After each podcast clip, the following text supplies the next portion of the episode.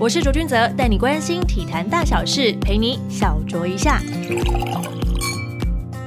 小酌一下，听众朋友们，大家好，我是卓卓卓君泽。今天的小酌一下是来到了焦点人物单元，今天邀请到的来宾是人称周董或者是中职刘德华的周思琪。 Hello，大家好，主持人好。感谢周董播控，百忙之间哈接受我们的访问。但你知道我不会照稿演出对吧？对，今年已经是你职业生涯第十五个15年年头了。如果加入职棒第一年就生小孩的话，现在小孩子应该是国中三年级了吧？这么说好像是哎哈，这我们就不方便透露了啦。对，你要透露年龄太直接了。没关系，我们就从头来聊，为什么你会想要成为一名职棒球员？因为我们知道，其实台湾的基层少棒选手挺多的，但未来可以走向就是职业棒球员的，可能二十个里面只有一个，对是一个很少数的一个几率嘛。对，跟大家分享一下，为何想成为一名职棒球员？要再重新讲一下，二十个只有一个。现在哈，我们有根据那球员工会最新的统计哦，接近快三十个，哦快，三十个才一个职棒球员。就等于是其实机会越来越少了，对对，不对？机会越来越少。那像我们那个中华职棒那个年资，本来是从呃两年前还有四点七年，然后现在变三点九年。这个年限是说从你签约到离开，嗯哼，你可以在中华职棒的时间现在变成三点九年。很短呢、请问这非叫常职非棒常吗？短，非常非常短。也许他那个签约金会比较高，会跟大概十几年前比起来比较高一点，然后薪资比较好一点。可是他的年资变短，可是换算起来，这样其实是差不多的啊。你这样讲也没错啦。但是因为你打直棒，就是说每一个球员都希望说可以打的比较久一点嘛。毕竟这是所谓的职业，应该很说短的你才打叫职职业业是嘛为了那个记录代表一个球员他的他的命吗？他的一个伟大的事迹吗？可以这样子去解释吗？我觉得你要达成这些记录，必须要有一定的能力呀、一定还有的一能力跟定年的年资。年资，就好像，比方说泰山好了，他很早就加入中华职棒，对。对，才开始他的职业生涯，所以他才有这么多的记录，暂时不能够被打破。对，暂时不能够，的确啊，所以现在变只变三点九年，所以那个平均寿命都逐年的下降。那你当时还在小的时候，应该不会去想到说，天哪，我未来的职业生涯大概只有不到十年的时间。但你现在已经打了十五年了，帮我们回想一下，当初你怎么想要成为职棒球员呢？当初也是误打误撞嘛，再加上我出生的那个原生家庭跟环境，就是有很多职棒球员。对，那像我出生在太巴朗花莲太巴朗部落，像我们有耳熟能详，像陈奕迅、王光辉啊，像更早以前像林文成嘛，嗯哼，他都是我们当地最有名的一些球员，然后包含还有东哥、黄宗义、嗯、黄光熙、罗世信、陈金茂这些数不完的一些职棒球员都超是从我多们那边来的，嗯哼，然后再加上我们还有一些邻居啊，或者是同学，大部分都是不玩其他运动，我们几乎都玩棒球。就有空就在那边丢丢球啊，然后打打球这样。但我有所以个疑问是说，大家都做这件事情的时候，好像你就必须要去做这件事情。那当时你是真心爱棒球的吗？我真心爱棒球，应该是说我看到那些前辈回来了，我看到王光辉回来的时候，那当时他们回来，我知道他职棒元年还是职棒二年回来的时候，他们坐火车回来，穿着球衣，然后我们那些现役的小学生或者是那些棒球队的那些球员、那些学生，我们就去火车站，然后拿花圈套在他们的脖子上面。当下我觉得，哇塞，职棒球员怎么可以这么帅？他们就是坐着吉普车去游街，游整个光复乡，就是我我我的家乡。然后在游街的时候，我们在后面边走，然后又如果速度快一点，我们用跑的。当下不觉得很累，就觉得说，哇塞，职棒球员这么帅，跟总统一 样。很风光，啊对很像英雄绕境那种感觉。对，他说有整个光复乡这样子，我就觉得说哇，跟总统差不多。我说我希望有朝一日我也可以这样子，跟他当下们一样，对就成为别人的偶像，有人在对后面追随你这样吗。对，我不知道打棒球可以打到这么帅、啊，所以你就从颠覆了我那的一想刻象。起，你就想说，未来我也要跟他们一样成为职业棒球选我要手。成为职业球员，我要成为兄弟象的球员，很清楚哦。我这嗯个目标很清楚，是我要成为兄弟队的球员。为什么会这么我就清楚在呢？当下我就很喜欢兄弟，嗯哼，因为我可能看到王光辉吧，你就觉看到王光辉我得就这个选手对跟这个球队的文化气氛吗？对，这个文化气氛是慢慢的去被熏陶出来的嘛。嗯但是当下，因为他穿着兄弟的球衣，嗯，那个黄色跟黑色的那个颜色就直接注入到我的脑海里，我的我的印象里面去了。再加上他们的成绩很都很优异嘛，陈对奕迅啊、王光辉啊，他们的成绩都很优异，所以更让我更喜欢他们这样。所以就从那个时候，你说少棒那个时候也差不多是三四年级吧，对不对？五年级，五年我级五的年时级候，开始打球，蛮早的欸，因为像有些运动员，比方说棒球选手，好了，就我所知，嗯有些人并不是从小就真心喜欢棒球这个运动，嗯哼他们可能是被迫说要去练球，或者是各种不明的原因之下加入了棒球队，他们直到打了职棒，领到了那第一份薪水，甚至是领到了签约金，才觉得说好像是有意义的。有点本末倒置啦，但你还蛮好的，啊哈你从小就知道自己要什么。以我开始长大的时候，我就回想说，嗯，小时候家境的确不是很好，可是我在那个时候，我不觉得我家境不好，因为我没有无从去比较嘛。嗯，因为我们那边是其实算比较封闭的一个原住民的社区，我能比较的可能就是我我周遭的邻居嘛，但其实都差不多，差不多穷， 你知道吗？所以你不觉得，哎、我好像很穷这样子啊？可是当我慢慢开始长大的时候，当我慢慢发现我没有钱可以去买球具、买手套、买球棒的时候，我才发现说，哦，我家好像真的蛮穷的。就到我们那学一校刻好像才真的开蛮始穷理解到说，哇，我们的资源好像有点少。对，那资源少，然后再加上我有一些同学，他又是隔代教养，然后单亲，嗯哼，然后我发现说，咦，比我差的家境比我差的人，好像大也有很人在多欸啊。对啊，然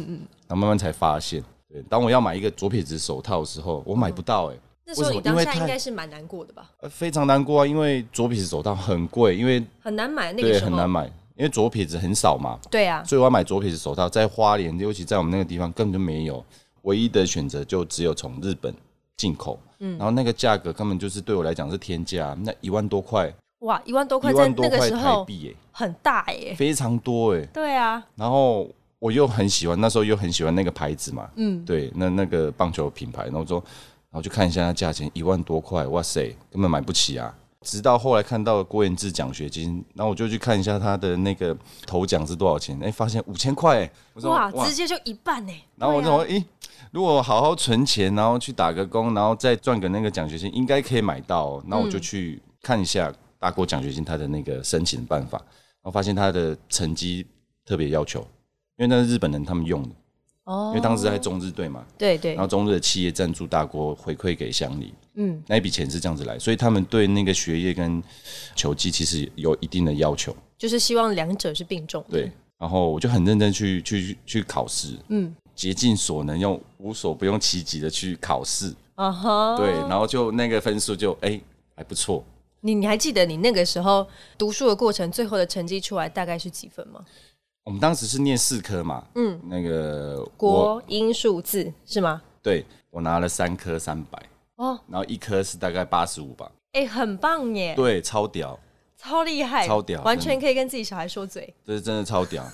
可是我不能跟他说嘴，因为现以前在考四科啊，现在不是不止考四科 不，止了，真的。现在小孩子比较辛苦一啊对点。啊，哇，所以就是从小那个时候就立定志向要做这件事情对。嗯那你的职棒生涯，我刚刚有提到嘛，已经来到第十五个年头，对有没有在哪个过程当中你是曾经后悔过的？我不觉得是后悔。我的家人跟我的朋友一直说，常常问我说你会不会后悔？尤其是在我零八年那一年对那个米迪亚那时候黑米事件的时候，就说你后不后悔？你要不要放弃了？嗯，我觉得不适合，你可以离开了，这个环境很险恶，它不适合你。类似这种字眼非常多，就在那时候因为大家对于你零八年在颁奖典礼上面的激动的发言的时候，嗯对我相信有在看棒球的球迷朋友们都印象很深刻。都被我撩到，我不想承认我自己是其中一员，但是真的有 touch 到我一个感真动。诚嘛，对真诚，对，真诚的时候最难以对招架了。嗯真诚，对，的确啊，因为那一年真的很痛苦。那你要碰到那个以前听说过的事情，然后发生在自己身上，嗯，被利诱、被挟持啊，都发生了嘛。然嗯后我一直才到几年前才真正的摆脱这个阴影嘛，因为我还要不定时的去跑法院嘛。那这件事情当然影响我很深啊。那很多人说你后不后悔，其实我觉得不会后悔。那时候呃，事情结束的时候，也有一个职位也是也是不错嘛，就是可以回去学校任职任教嘛。嗯然后而且那个待遇其实还不错，可是我后来还是要选择要打职业，因为那是你因为从我小太喜的欢梦想啊因。为我太喜欢了，对啊，而且我被兄弟队选到，你就更开心了，你我就终于可以完更觉成得你的老目子标。跟你拼！我喜欢这句，老子跟你拼了。 老师跟你拼，坦白说还是很混乱。对，我是在零八年的十二月特别选秀选到，被兄弟选到，可是那时候还是很乱嘛。那这张隔年零九年又爆了一黑箱，所以其实那那那几年是很乱的。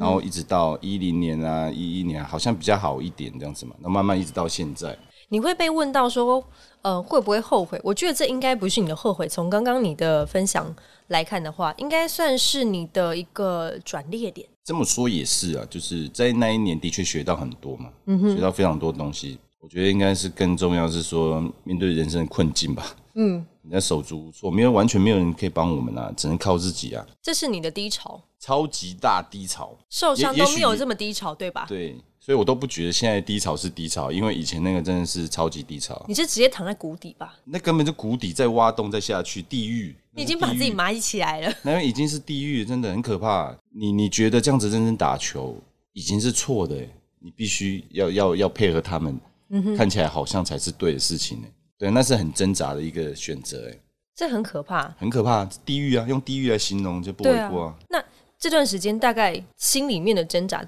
维持了多久？其实那一整年其实都是啊，大概从呃四月开始真正发现之后，然后一直到九月嘛，我记得到九月停权，九月底去配合应训，那将近快七个月时间嘛，对啊，其实蛮蛮蛮煎熬的，而且因为没有人可以帮你，也没有任何的心理咨商，或者是完全没有，队友，或是其他而的。且你的队友就是你的敌人，对，你的老板就这你 太的老可板怕是了。黑道，然后你的管理也是黑道小弟，这到底可以说什么呢？又不能跟他说我要跟你订狗机，不行啊，你要怎么定勾机？人家拿枪，我们拿我们拿棒子，你打不赢啊，对啊，你走出去就输了，对啊，我们很像义和团呢，打不赢，打不赢。这样子形容。 对嗯，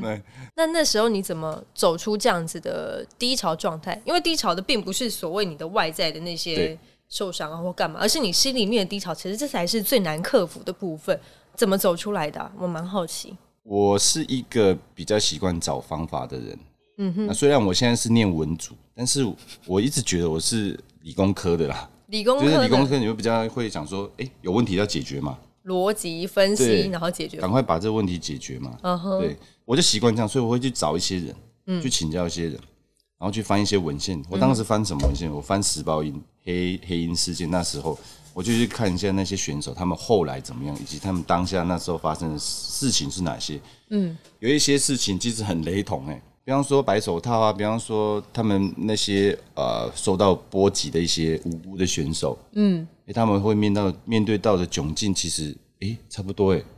我就从那边开始学，嗯然后再去找一些找一些学长师长来帮忙一下。方便透露是哪几位吗？诶、名字就不要讲了，我们讲方法就好了。 好，我们讲方 法，因为比方说他们会是会会教一些方式嘛，假装配合呃，是吗？就是口头上你要聪明一点嘛，要讲一些好听的话，这样子。嗯哼，对起码让自己不要先让自己陷入安全太太危险的一个状况。对，先让自己安全，然后让他们多一点选择，让他们多一点时间去思考。不一定要选择我，有其他人可以选择哦。对这样子说你可以去选择别人啊，这是方法。有这么多选手嘛，你不一定要选我嘛，类嗯似类似这种技巧啦，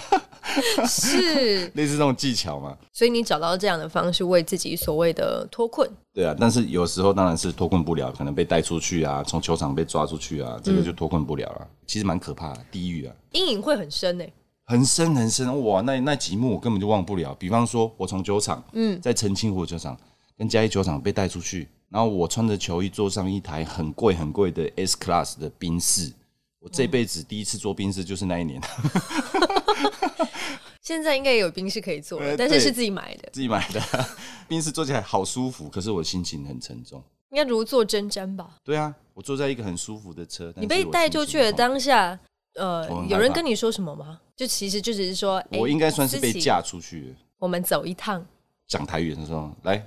头给被吹你，行，就就去了嘛。嗯，对啊，就被嫁出去了这样。就我球衣都还没换哦、嗯然后那个球场的那些场务的弟弟还看着我出去，他们没有讲话，他们也不知道怎么他帮们你不知吧？道怎么一回事的。嗯，那我就坐着车就就离开，然后我的球具还在球场。可是呢，这个故事呢，在中华职棒三十年来，尤其是在去年的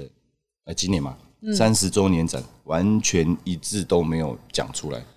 任何一个黑黑色黑的事事件黑都没有事出件都没现有在所谓的展览里面。对，所以你会知道说，我们这个产业啊，嗯，其实它某种程度是很封闭的，大家可能会只想要呈现好的那一好的那面，一面。可是不管好坏，都是它历史的一部分。的确啊，我们还可以报金次世界纪录诶，有几个职业联盟有这种被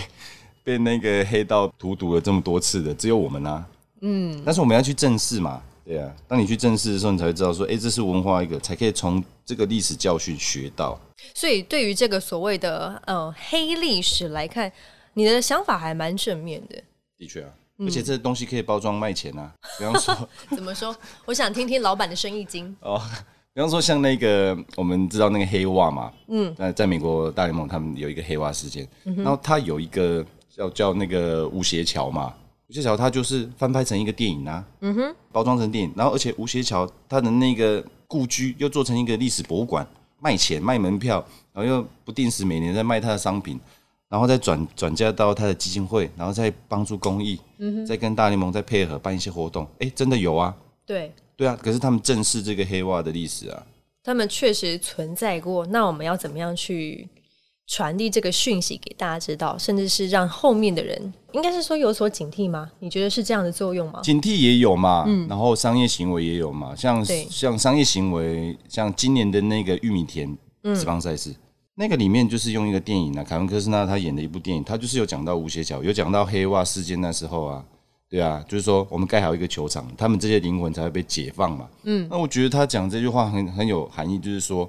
他们都知道这个历史，他们也想解决这个事情，但是他们知道他们解决不了，对这是一个历史事件，我们正视它，我们就用球场盖它，我们来解放他们的这些这些当时在接受这些这些事情的一些球员嘛，嗯因为他们想解放他们的灵魂。那对解放他们灵魂是说，他们一定是被这件事情困扰很久嘛，绝对是的嘛，一辈子的吧一，辈子嘛，对啊那我们解放他，我们大家原谅他嘛，嗯，但是我们正视这个历史，如果是你的话，你看你自己也经历过蛮多像这样黑历史的事件对，以一个生意人的头脑，你会怎么包装它？就用一个那个黑历史的博物馆嘛，就比方说像那个纳粹犹太人、在那个当时的情况，在德嗯国那有一蛮个可怕的哦。有一个犹太人屠杀纪念馆，嗯哼，里面完全没有东西，只有一些些许的一些照片，在德国，嗯哼，那些那个那个犹太人纪念博物馆，就是纪念当时他们被屠杀的那些犹太人，里面完全没有东西，它是用陈列、用设计的方式让大家感知道受说，当时那些犹太人他们被屠杀的、的情的况的情况跟心情，就这样而已。然后每年观光客呢都几百万人进去，那很可怕、欸。嗯哼，他用一个建筑物，用一个硬体，然后做一个商业行为，然后来贩售，然后再把所得再捐助到犹太人基金会，那多好！还可以赚钱，哎、所以我们台湾都盖一个那个黑历史博物馆，其实不错啦，里面放什么？都可以啊，黑米、黑象、黑熊、黑鹰啊，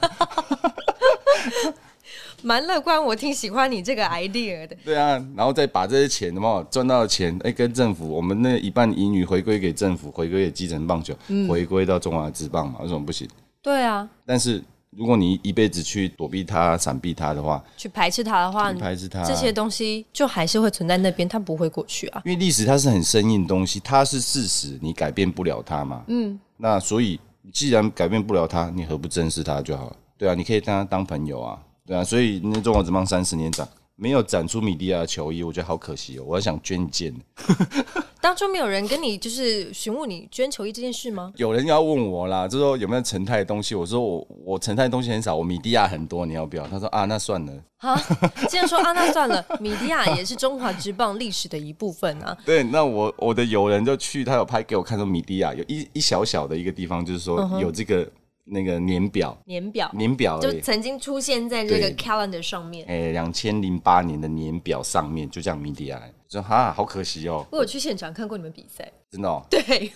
那你看出什么东西吗？我没有，我只知道观众席上面啊超你是少人。你不是你不是米迪亚，你是你是你是中信的球迷我我一直都是兄弟的球迷。哦，你是兄弟的球迷哦。嗯对对，我 OK 现在比较公正一点。我是卓俊泽，除了我主持的小卓一下，Sound On APP 上也有影剧、政治、旅游等精彩节目，赶快下载 S O U N D O N 声浪 APP，带给你更多丰富的收听体验。说实在，从一九九六年开始，就是不断有一些这些黑历史出现，到近几年已经大家觉得哎、诶好像好很多，但你身边一定还是有一些可能过去很喜欢棒球，可是现在都不看，然后一开口就说啊，因为怕 gay，、欸、你身边有没有这些朋友？超多啊，尤其是我们上一代或我们这一代的，对，其实我身边也超多的。那你觉得说中华职棒该如何摆脱，或者是与外界沟通这些所谓的原罪呢？如果要用原罪定义的话，我倒觉得看得太严重了啦。太严重因了为因为那个你翻开历史来看的话，我们经历过那么多次的波折，嗯哼，我们算是被害人呢、你是被害人没错、我啊，们我是被害人没错，我说其实中华职棒它也算是被受害者之一受害受害者啊。嗯，我们一直会觉得说受害者会选择去遗忘，然后会选择去闪避他，我闪躲他，我就是觉得倒不如你去正视他嘛。我发现你开始读那个台湾历史研究哎所那个之后，那个就很喜欢用历史的那个历史角的度角度来解来来去解做那个分析，这样对子。的确啦，就你经历过这样的事件之后，你当然也会希望整个棒球环境啊、职棒的环境是可以更好，所以你才去年才会接下中华职棒球员工会的理事长对这样的理由。对对，我那时候也有提出几个概念说，嗯，我们要那个抛开那个过去假球的包袱。嗯哼，因为我们有很多的规章跟条文都是有受限到假球事件那时候定定出来的。嗯哼，比方说签约金，你要三分之一要放在联盟，这个概念，你觉得那是因为当时在当时的时空背景时空下背景之下才有这样子的？对，所以说先把那个三分之一放在联盟嗯来托管。托管的名义是说怕你打假球，如果你打假球的话，他要没收对，是这样子。那球员工会也有，球员工会是说，那他这个信托基金，你每个月存的，如果证实你打假球的话，也会把你没收。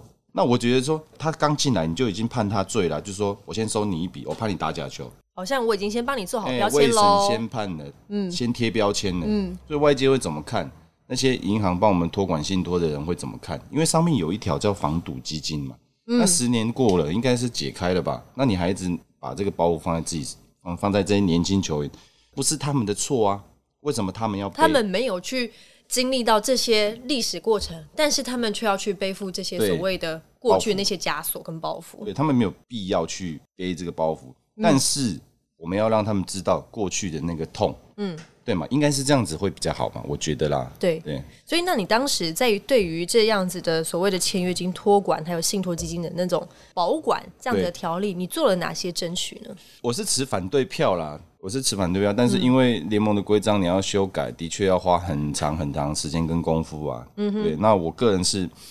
很想把这些东西把它摆脱掉嘛。像还有其他一些规章上面的问题，也是因为当年当时在受到假球的波及所定定出来的嘛。嗯，所以我觉得可以讨论一下嘛。你有至少很讨论详一下细的看过就是中华职棒联盟的规章 吗？有小小一本，对非常小，那我也翻过日本职棒的规章，哎、非常厚，嗯，大那概你是我就们的就不用讲说十倍美国吧职棒的规章，嗯，哎、更厚。就是字典，对，跟字典差不多，就很厚，就很多。而且他们每年在冬季的时候，他们都会讨论，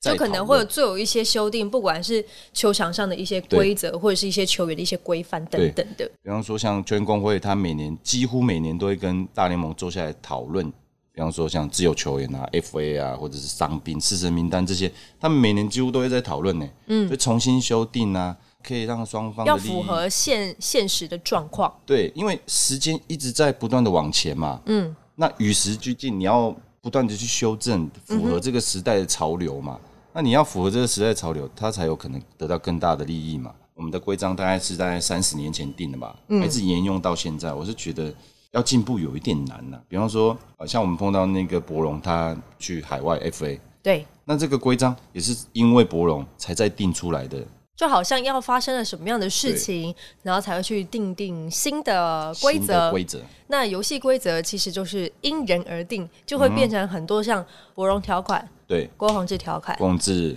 陈金峰。对张家浩条款都总是碰到才定嘛。对啊，对啊，所以有有有一些国家的那些规则，我们可以去参考嘛。嗯，不一定适用，但是可以参考。嗯，但是你要讨论。那你自己就是从去年开始接任理事长之后，你有没有多方面去跟联盟做这些沟通，说我们应该要怎么想着一起坐下来好好谈论这些事情呢？其实都有啦，都有在修订。比方说，像那个最重要的，当年那时候那个球员的保险，也是也是这样子去跟联盟去协调，嗯哼，嗯这样子去沟通才定出来的，才跟体委会达成一个协议，才跟保险公司达成到一个协议，才有运动所谓的运动员保单哦。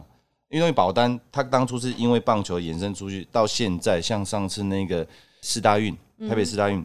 就是沿用这份保单。其实这个保单可以运用在很多赛事上面，不光是对棒球或是世大运对这种大型的项目对，甚至是我们一般所知道的路跑，也行，对吧？对，就是因为我们去争取，是球员工会去争取，嗯这的确是是，而且写到体育法里面，它是法律保障的一个规则。如果你不给运动员保险的话，你是犯法。嗯哼，如果可以的话，写到宪法里面更好啦，但是很难啊。宪法， 就我觉得以以宪法为准则，其实下面那些条例你们已嗯也经 OK 啊体育争取的很棒了。光要写进去体育法里面就很难了，就很不对啊容易了对啊，对啊，而且你在去年二月还做了一件事情，就是带领选手提起薪资薪资仲裁，仲裁跟我们谈谈这个呃提起这个薪资仲裁的起因。薪资仲裁当然也是，这都是多年的诟病了。嗯就是中华职棒它对合约上面的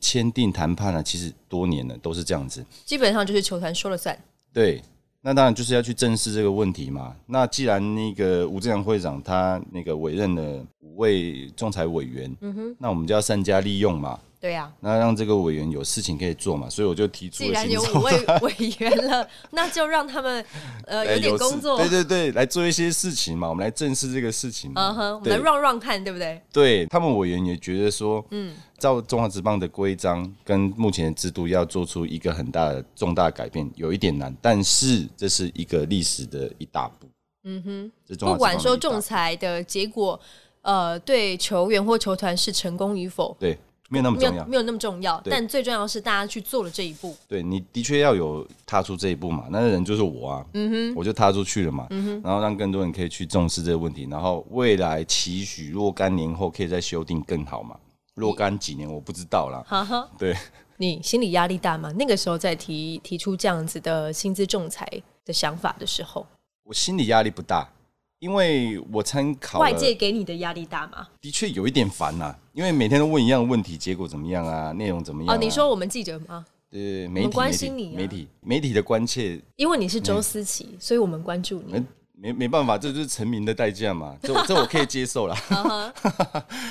那当时我翻阅了很多美国的规章，那、翻译啊有没有译本，我就我就仔细的去看，然后还有日本的所谓的薪资仲裁，在美国大联盟是所谓给三年内的球员，你你就是打满三年才可以行使，除非你是那个叫 Super Two，就是你是超级选手，嗯哼，就像王建民学长他啊、成绩很优异，所以他列入在 Super Two 里面的球员可以申请。我已经打十五年了，我还在申请，所以薪资仲裁它的定义跟规则使用上面是要给年轻球员去做嘛。嗯哼，那我们不是啊，所以这个很好玩的地方就在这里嘛。我已经打十五年，我已经这么老了，我还在用行使薪资仲裁。嗯哼，所以某种程度是我们去给人家看笑话呢。因为你刚刚自己说了，是因为三年，等于就是给菜鸟去跟菜鸟球团争取说，哦，我打的很不错，我对觉得我值得更好的对，就是薪资嘛。薪资打的越久了，不会有遇遇到像不公平的待遇嘛？如果照你这样讲的话，那他他们的那个那个薪资仲裁规规范会这样子，他们的原因是说，因为他们呃年轻球员，他们小联盟签的合约是基本上都七年嘛，那你可能在这七年呃的当中升上来的时候，你会受限制到那个小联盟的合约的规范，跟你上大联盟的那几天的天数，隔一年的谈合约的内容会有一点受到影响。嗯哼，他们提出的概念是这样子。嗯哼，所以在优秀球员，在尤其是在那个 Super Two 嘛，就是给超级新人，嗯，超级新人，因为他表现的太好，他值得更好的合约，但是球团会因应他小联盟的那份合约来绑住他，来限制他的薪资嘛，变成说他想要谈更好，或者是呃复苏年的优渥的合约的时候，会觉得说，嗯，我应该可以比照你小联盟的合约对来去办理就好了，等于是他的就是权益就受损了嘛。对他权益受损嘛，因为他表现太好了，嗯，那所以薪资仲裁他是可以给这些选手的，嗯哼，给这些选手使用，而不是给那些老鸟使用，因为像我这样的老鸟已经基本上就是要被淘汰了嘛，因为他们的年资不要这么说嘛，他们的他们的年资大概三十五岁，已经算是非常非常资深的球员了。 对，那我已经打十五年，我是非常那以大联非盟的话常非常非常 triple 资深，我那我他们 Super Two，那我们是不是 Super O 嘛？对不 对？对啊，所以我们的那个规章，我们薪资仲裁规章还在草创，对，我们真的在草创。因为你刚刚举例的是国外的范本嘛，对那如果要适用于中华职棒的薪资仲裁的话，你觉得也是用三年当做一个基准吗？那到年资最大的，比方说你现在已经十五年了嘛，对还在新申请薪资仲裁这样子的对过程，有没有什么样的一个限制？作为理事长，你的想法是？我可以取决一个平衡点，就是说，那如果他不要限制给资深球员去使用的话，那我们可以把年限缩短一点嘛。嗯，就是说，比方说规定你在几年内，比方说你加入职棒，职棒几年内可以申请。嗯哼，那如果你超过这几年内的时候，你可以用另外一种申请的方式，我们不一定叫薪资仲裁嘛，它可能是属于老将的那种类就类不是薪仲资，裁，我们只是对对在跟你 negotiate，对，我们在沟通。我们在沟通，对，我们用沟通仲裁类似这种东西，我不知道，这很像我们在做生意的时候一个谈判的价码，就是说我报价可能太高了，你可能对觉得想要低一点，可是我觉得好像应该要取得一个中间的平衡，对，大概就是这样的过程。你如可果能是老将的话对对对是这样子嘛？对不那对？比方说，你的我想们法我，们的年资现在是三点九年，那你可能定一个时间说四年以上的球员，你可以用什么方式来谈？嗯哼，四年内的球员，那我觉得 Super Two 很重要，或 Super One 很重要，我我觉得可以定出来，就是你说他的成绩规范嘛？对对嗯他的不对成绩规范，我们可以先规范一个成绩的数字出来。那比打方者说应该是怎么样，投手对对对应该是怎么样，达到一定的标准，你就可是在 Super Two 的名单里面。对他的薪资可以很大幅的调整都没有关系，嗯因为他符合这个符合这个规范内的球员，他可以，他厉害嘛，他嗯你够觉格得中华职棒如果说要所谓的薪资仲裁的话，其实会有所谓的菜鸟的薪资仲裁部分，以及比较资深选手的协商的部分，对是可以分成这两个部可分。以吗？我觉得可以啊。对对对对，为什么一定要按照大联盟那么死？不没用有，啊那，只是一个范本，我们那是参考那当做参参考用那。参考但是这个事情发生在你自己身上的时候，因为那场比赛我们对都知道嘛，本来你是在名单上面的，对然后你后来就跟教练反映，就是说你可能会受到一些当天对，心情的影响。因为他公布的时间就很妙，他公布时间是在三点半。那我们那天是三点半是跑银行时间，也是下班的时间嘛，差不多嘛。嗯，那他在那个时间点公布，我正要去准备去厮杀的时候，听到我输了。我觉得好像把你的、对呃已经准备好的那一桶油，就直接给它丢在路边。对啊，就就就泼了一桶冷水嘛，就觉得说嗯啊、我输了。然后我我接下来要开始解决的东西是媒体来问我，周遭的人会来问我嘛。这是你必经过程。那我会觉得很烦，我这样我没有思绪，跟我的专注度会跑开，我会这样会影响到球队。嗯哼，那我就跟总教练讲说，我今天事情好多，我可不可以后面再上？我是这样跟他讲，嗯，说我会把自己准备好，我再上。嗯我说我现在没有办法准备，因为我现在我的专注度不够。嗯哼，因为我接到讯息太多了。因为从从来没有人有有有有这种那个案例过嘛，对啊我也无从去参考啊，嗯哼，那我只能接收到当时的讯息，我我觉得我没办法去适应嘛，所以我就先跟他请假个几局这样子啊，然后后面才上这样。请假个几局。对，这个议题有非常多的内容可以跟大家讨论跟分享，也请大家持续锁定哦。